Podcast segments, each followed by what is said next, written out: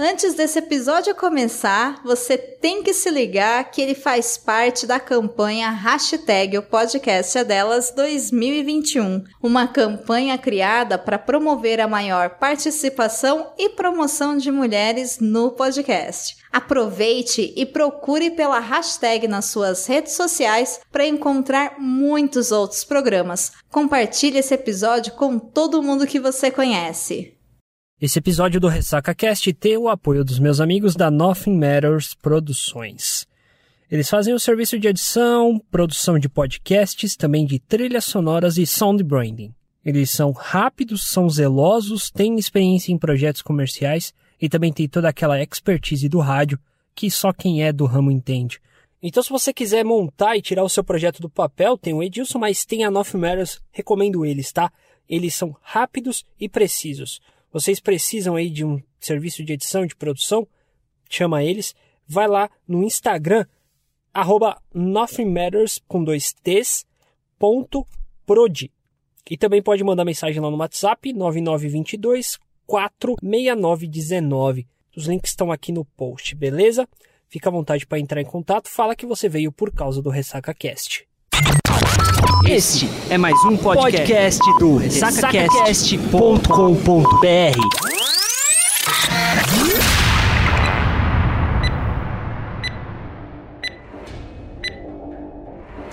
Alguns de vocês já ouviram falar que a Disney é responsável por pelo menos uma cidade fantasma de verdade. A Disney construiu o resort da Ilha do Tesouro das Bahamas. Não começou como uma cidade fantasma. Os cruzeiros da Disney realmente paravam no resort e deixavam turistas lá para que relaxassem em luxo.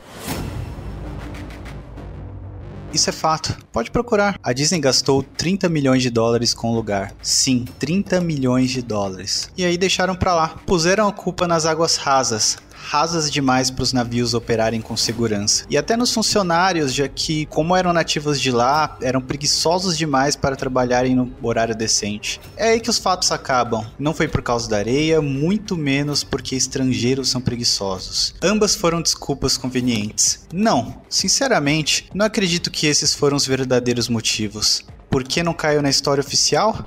Por causa do Palácio Mogli. Perto da costa da Ilha Esmeralda, na Carolina do Norte, a Disney começara a construir um palácio Mowgli no fim dos anos 90. A ideia era um resort baseado na selva e no meio da coisa toda, isso mesmo que você pensou, um enorme palácio. Se você não está familiarizado com o personagem Mowgli, Tente lembrar da história do Menino Lobo. Se nunca leu, deve conhecer um desenho famoso da Disney de décadas atrás com o mesmo nome. Mowgli é uma criança abandonada na floresta, simplesmente criada por animais ao mesmo tempo que é ameaçada, perseguida por eles. O Palácio Mowgli foi uma manobra polêmica desde o início. A Disney comprou vários terrenos caríssimos para o projeto e teve realmente um escândalo envolvendo algumas dessas aquisições. O governo local simplesmente tomou posse de várias casas e vendeu para Disney. Chegou ao ponto de casas recém-construídas serem condenadas sem nenhuma explicação. Os terrenos tomados pelas autoridades serviram para a construção de uma estrada fictícia. Tendo plena consciência do que estava vendo, as pessoas começaram a chamá-la de rodovia Mickey Mouse. Aí vieram os rascunhos da arte conceitual. Um grupo de coxinhas da corporação fez uma reunião na cidade. Pretendiam mostrar para todo mundo o quão lucrativo o projeto seria para todos. Quando mostraram arte conceitual, tinha um palácio tribal gigante, cercado de selva, cheio de homens e mulheres de tanguinha e apetrechos indígenas, Bom, é justo falar que todo mundo surtou. Estavam falando de tribal, selva e tanguinhas no centro de um lugar no sul dos Estados Unidos que não era só relativamente rico, como também xenofóbico. Era uma mistura difícil de engolir para aquela época. Um dos presentes tentou espalhar sua revolta, mas foi rapidamente mobilizado pelos seguranças depois de quebrar um dos quadros de apresentação com o joelho. A Disney pegou aquele bairro e quebrou todo também. Casas foram demolidas, terra foi batida e a população não pôde fazer ou falar porcaria nenhuma. A TV e os jornais foram contra o resort no início, mas alguma conexão insana entre o pessoal da Disney e as mídias locais se fez presente e as opiniões mudaram na hora. Foi isso aí, Ilha do Tesouro, Bahamas. A Disney enfiou milhões lá e ficou por isso mesmo. Aconteceu de novo o Palácio Mowgli. A construção foi acabada, visitantes se hospedaram lá, os arredores encheram de trânsito e de mais de todas as perturbações associadas a um fluxo intenso de turistas irritados e perdidos. E então acabou. A Disney fechou o resort e ninguém teve ideia do que diabos acontecera. Mas todo mundo ficou bem feliz com isso. A perda da Disney foi uma coisa hilária e maravilhosa para um grande grupo de pessoas que não quiseram aquilo em primeiro lugar. Sinceramente, nunca mais dei bola para a história desde o fechamento do lugar. Moro umas 4 horas da Ilha Esmeralda e só ouvi relatos. Nunca vivi o que de fato aconteceu. Até que eu li um artigo de um cara que explorou a Ilha do Tesouro e mutou um bloco inteiro com todo tipo de merda que achou lá.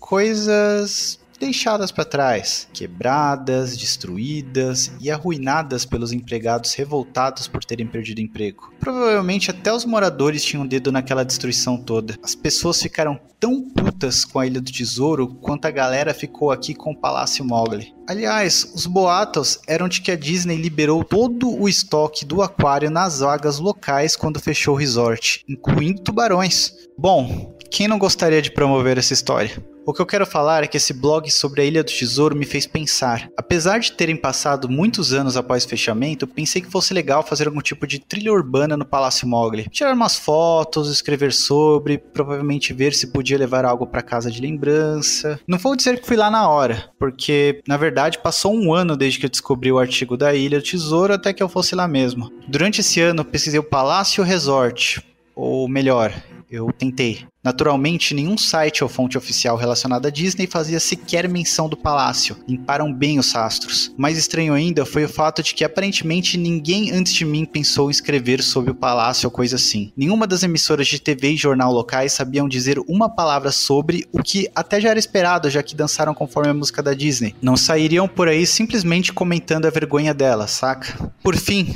não conseguia nem mesmo imaginar onde era o lugar. Tudo o que eu tinha de guia era um mapa velho pra cacete que chegara pelo correio no fim dos anos 90. Um item promocional enviado àqueles que haviam visitado o Disney World recentemente e como eu tinha passado lá no final dos anos 80, era um desses visitantes recentes. Não pensei realmente em me apoiar nele. Tinha sido enfiado dentro da minha gaveta com todos os livros e quadrinhos da minha infância. Só lembrei dele depois de meses pesquisando e mesmo assim precisei de semanas até achá-lo na caixa em que meus pais jogaram minhas coisas. Os moradores não ajudaram em nada, já que a maioria era de gente que acabara de se mudar ou de gente velha que simplesmente simplesmente grunhia para mim e fazia gestos mal educados assim que eu começava com: Onde posso achar o palácio a viagem seguiu por uma longa estrada cheia de plantas. Espécimes tropicais tinham crescido como pragas e superpopularam a área, disputando com espécimes nativas que realmente eram daquele lugar e tentavam retomar a posse da terra. Fiquei boquiaberto quando cheguei ao portão de entrada do resort. Portas enormes de madeira e aparência monolífica, cujos suportes pareciam arrancados diretamente de sequoias gigantes. Grudado no portão havia um pedaço de alumínio, um quadrado, com letras pintadas a tinta preta dizendo: Abandonado pela Disney. Claramente uma obra de arte de algum morador ou ex-empregado que tentava protestar. Os portões estavam entreabertos o suficiente para passar sem carro. Segui em frente com uma câmera digital e o um mapa, que continha desenhos do layout do resort. O interior era tão cheio de plantas quanto o exterior. Os coqueiros, sem poda e cuidados, foram engolidos por pilhas formadas por seus próprios frutos. As bananeiras tinham se tornado também uma mistura de fedor e casulos de insetos. Havia um tipo de disputa eterna entre ordem e o caos,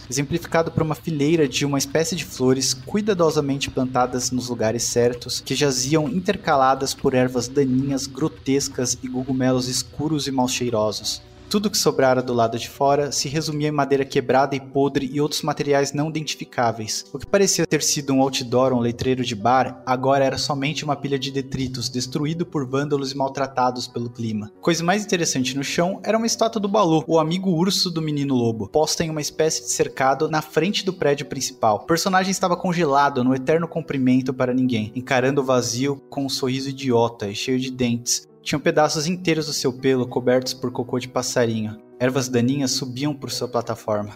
Segui para o prédio principal e vi que a parte de fora, nas partes em que a pintura original não tinha caído ou apodrecido, estavam cobertas de pichações. As portas da frente não estavam abertas, tinham sido arrancadas e levadas de lá. Acima das portas, ou melhor, do buraco onde elas estiveram um dia, alguém pintou de novo, abandonado pela Disney. Queria poder falar que encontrei várias coisas maneiras dentro do palácio estátuas esquecidas, registradoras abandonadas uma sociedade secreta e autossustentável de mendigos. O interior do prédio estava tão consumido, tão vazio, que cheguei a pensar que roubaram até o reboco das paredes. Qualquer coisa que fosse grande demais para levar, tipo balcões, mesas, grandes árvores falsas, tudo jazia misturado nessa câmera de eco que fazia cada passo parecer o tatatá de uma metralhadora lenta. Chequei o piso e segui para onde parecia interessante. A cozinha estava daquele jeito, uma cozinha industrial, cheia de equipamento e espaço. Construída a partir de um orçamento generoso. Superfícies de vidro foram quebradas, portas derrubadas e superfícies de metal mal amassadas por chutes. O lugar todo cheirava a mijo velho. O imenso freezer, nem um pouco frio, tinha fileiras e fileiras de prateleiras vazias. Ganchos, provavelmente de carne,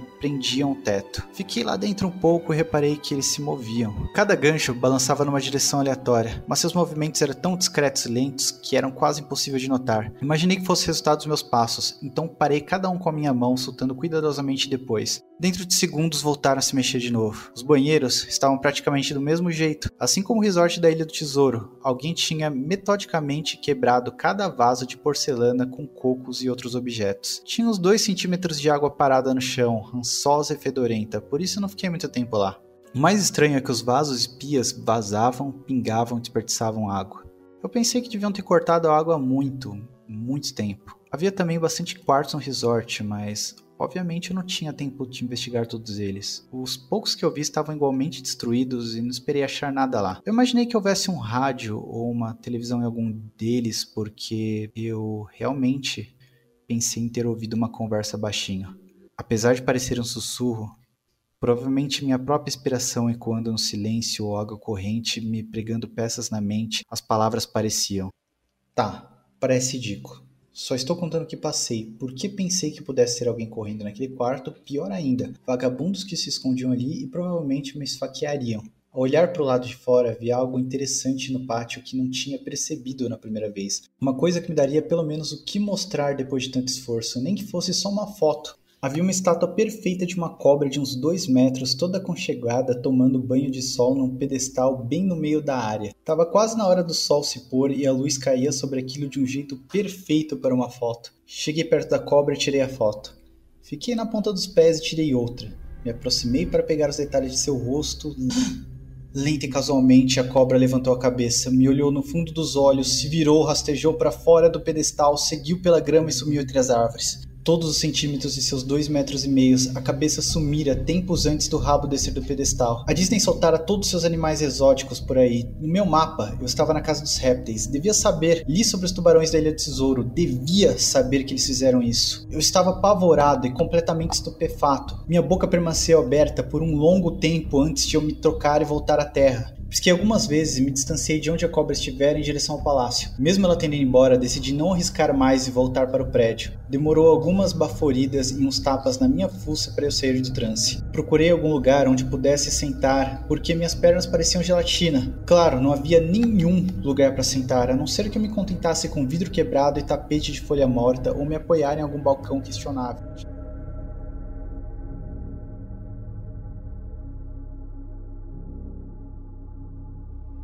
Tinha visto uma escada perto do lobby e decidi voltar para me sentar até que me sentisse melhor. A escada estava longe o suficiente da frente do prédio para estar relativamente limpa. Tirei uma placa de metal da parede, também pintada com bordão abandonado pela Disney, pus a placa na escada para que pudesse me sentar sem me sujar tanto com a poeira. A escadaria seguia para baixo. Improvisando uma lanterna com flash da câmera, pude ver que os degraus davam num portão de metal com barras. Dessa vez, uma placa na porta. Estava escrito: mascote apenas, Obrigado. Isso me deixou animado por dois motivos. Primeiro, uma área só para mascote com certeza tinha muitas coisas interessantes naquela época. Segundo, as barras da porta ainda estavam lá.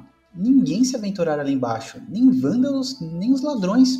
Ninguém. Era o único lugar que eu podia realmente explorar e quem sabe achar uma coisa interessante para fotografar ou roubar na cara de pau. Vim no palácio num acordo comigo mesmo, de que não seria ruim pegar o que eu quisesse porque, né?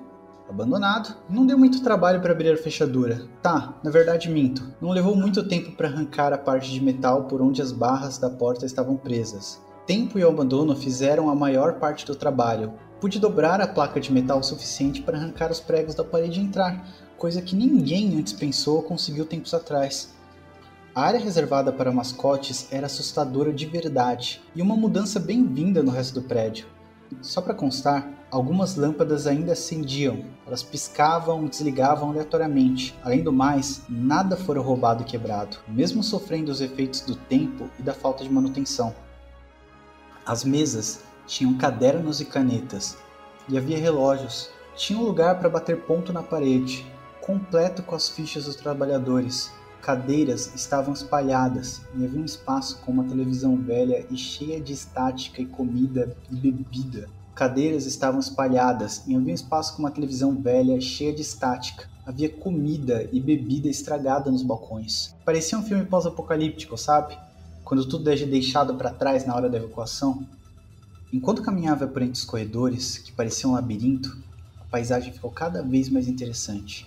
Embreando mais fundo, mesas e cadeiras jogadas no chão, papéis espalhados e quase fundidos no chão úmido, e um carpete que já começava a absorver a podridão da maneira roxa no piso. Tava tudo meio derretido, sabe? Tudo que eu tocava se desfazia, mesmo que o toque fosse leve. As peças de roupas de uma das araras dentro dos quartinhos simplesmente se desfez em uma maçaroca úmida quando encostei. O que me incomodava mesmo era a luz, cada vez mais esparsa e fraca à medida que seguia mais fundo naquele espaço úmido e sufocante do palácio. Eventualmente, cheguei a uma porta listrada de preto e amarelo com as palavras: Preparação dos personagens porta não abriu de primeira. Imaginei que fosse onde as fantasias estavam guardadas e eu realmente precisava de uma foto dessa visão suja e retorcida. Mas por mais que eu tentasse, a porta não abria. Quer dizer, até eu desistir e começar a ir embora. Foi quando ouvi um barulho e a porta abriu, lentamente. Por dentro, o quarto estava completamente escuro. Usei o flash para tentar achar o interruptor na parede, mas não havia nada. Enquanto procurava, fui interrompido por um barulho de eletricidade. Fileiras de luzes por cima de mim simplesmente acenderam. Algumas ainda piscavam e falhavam como as outras do início. Precisei de um segundo para ajustar os olhos. Parecia que a luz iria ficar mais e mais brilhante até explodir os bulbos, mas justamente quando pensei que chegaria nesse ponto, as luzes se enfraqueceram. O quarto era exatamente o que eu pensei. Várias fantasias da Disney penduradas na parede. Elas estavam arrumadas como se parecessem cadáveres de algum desenho animado esquisito. Tinha uma arara inteira só de tanguinhas e vestes nativas ao fundo. O que achei esquisito e quis fotografar na hora era uma fantasia de Mickey Mouse no centro da sala. Ao contrário das outras, estava jogada de costas como a vítima de um assassinato. O pelo da fantasia estava podre e se desmanchava, formando falhas. Mais estranho ainda era a cor da fantasia. Era como o negativo do Mickey de verdade: preto onde deveria ser branco e branco onde deveria ser preto. O resto Normalmente vermelho era azul claro. A visão era perturbadora o suficiente para me fazer deixar aquela foto para o final. Fotografei as fantasias nas paredes, de cima, de baixo, de lado, mostrando uma arara inteira de desenhos animados estáticos e putrefatos, alguns sem os olhos de plásticos. Decidi montar uma foto, uma das cabeças decapitadas das fantasias. Agarrei uma fantasia de Pato Donald e, cuidadosamente para que não desmontasse, retirei a cabeça. Enquanto encarava aquela cabeça olhuda, um barulho alto me fez pular de medo. Olhei para meus pés, e entre eles havia um crânio humano. Caíra da cabeça do mascote se desmanchou em mil pedacinhos. Só uma cara vazia e um maxilar sobraram. Deixei a cabeça do dono de cair na hora e corri para a porta. Na saída para o corredor, olhei atrás para o crânio. Eu precisava de uma foto, saca? Por inúmeras razões que talvez pareciam bobas, mas não são se você pensar bem. Precisava de uma prova do ocorrido, principalmente porque a Disney queria encobrir isso. Sem dúvida, desde o começo, mesmo que isso fosse só vista grossa das feias, a Disney era responsável. Foi quando o Mickey, o negativo, o oposto do Mickey, no meio do chão começou a se levantar. Primeiro sentou, depois se pôs de pé. A fantasia, ou quem estivesse lá dentro, parou no centro da sala, o rosto me encarando diretamente enquanto eu repetia: Não, não. Com mãos trêmulas, o coração batendo contra o peito e pernas de gelatina, consegui levantar a câmera e mirar a criatura negativa que agora me encarava em silêncio. A tela da câmera, contra a luz, mostrava só pixels no formato da coisa. Era a silhueta perfeita da fantasia do Mickey. A câmera se movendo nas minhas mãos instáveis acompanhava o contorno do Mickey enquanto ele se mexia. Aí a câmera desligou. Ficou quieta, a tela apagada, quebrada, Vou ter encarar a fantasia do Mickey. Chamou numa imitação perfeita, retorcida e sussurrada da voz do Mickey. Começou a puxar a própria cabeça com seus dedos desajeitados, num movimento similar a de um homem ferido tentando se livrar dos dentes de um predador, enquanto mexia o pescoço, tanto sangue caindo um líquido grosso, amarelo e fedorento. Me virei assim que ouvi o ruído nauseante de tecido e pele sendo rasgados. Só quis fugir. Acima da porta, do lado de fora do quarto, vi a mensagem final, marcada em metal com ossos ou unhas: Abandonado por Deus.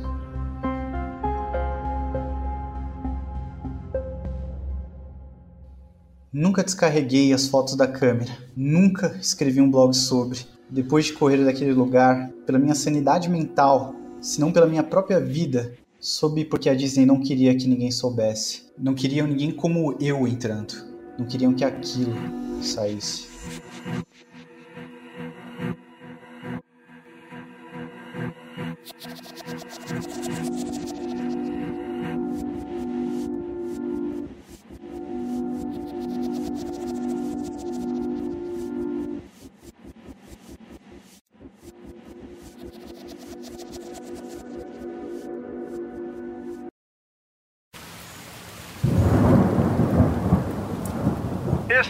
Podcast foi editado por